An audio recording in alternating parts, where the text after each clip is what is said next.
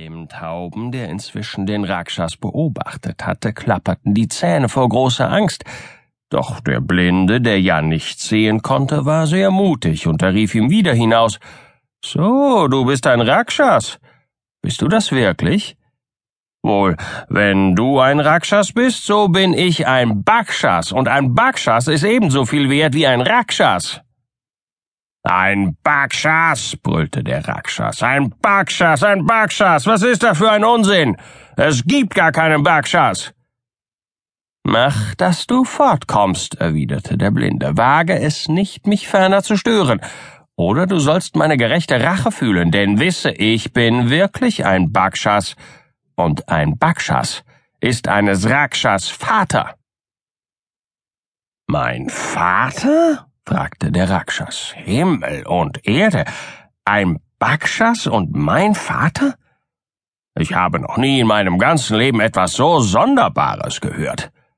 Du da drinnen bist mein Vater? Ich habe es überhaupt noch nicht gewusst, dass mein Vater Bakshas heißt. Ja, entgegnete der Blinde, entferne dich sofort, ich befehle es dir, denn ich bin dein Vater Bakshas. Nun gut, erwiderte der Rakshas, denn er fing an, bestürzt und verwirrt zu werden. Wenn du wirklich mein Vater bist, so lass mich erst einmal dein Gesicht sehen. Denn er dachte, vielleicht betrügen sie mich ja doch. Der Blinde und der Taube wussten anfangs nicht, was sie tun sollten, endlich aber öffneten sie die Tür, aber nur ein ganz kleines bisschen, und steckten die Nase des Esels hinaus. Als der Rakshas die sah, dachte er in seinem Sinn, O oh Himmel, welch ein hässliches Gesicht hat mein Vater Bakshas. Dann rief er aus, Oh, mein Vater Bakshas, du hast allerdings ein großes, grimmiges Gesicht. Aber manche Leute haben einen großen Kopf und nur einen kleinen Körper. Ich fortgehe, möchte ich nicht allein deinen Kopf, sondern auch deinen Körper sehen. Da rollten sie den großen, weiten Waschkessel mit einem donnergleichen Geräusch bis vor die Türspalte, und der Rakshas, der draußen gespannt wartete, war sehr überrascht, als er das große schwarze Ding über den Fußboden dahinrollen hörte, und er dachte, der Körper seines Vaters Bakshas sei in Wahrheit ebenso groß als sein Kopf.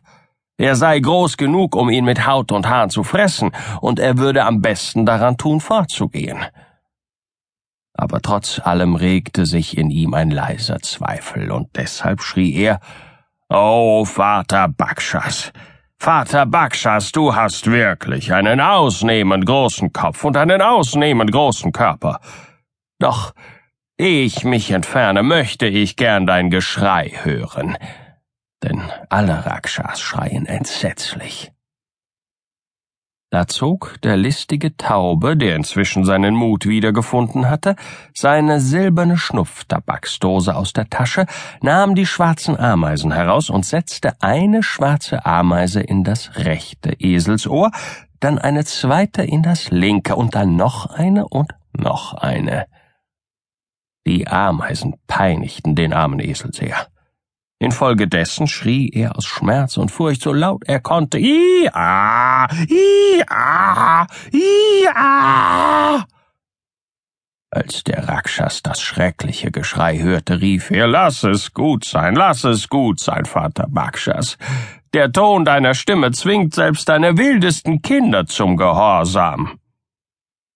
Kaum war er fort, so nahm der Taube die Ameisen aus dem Ohre des Esels und dann verbrachten der Blinde und der Taube sehr behaglich und ungestört den übrigen Teil der Nacht.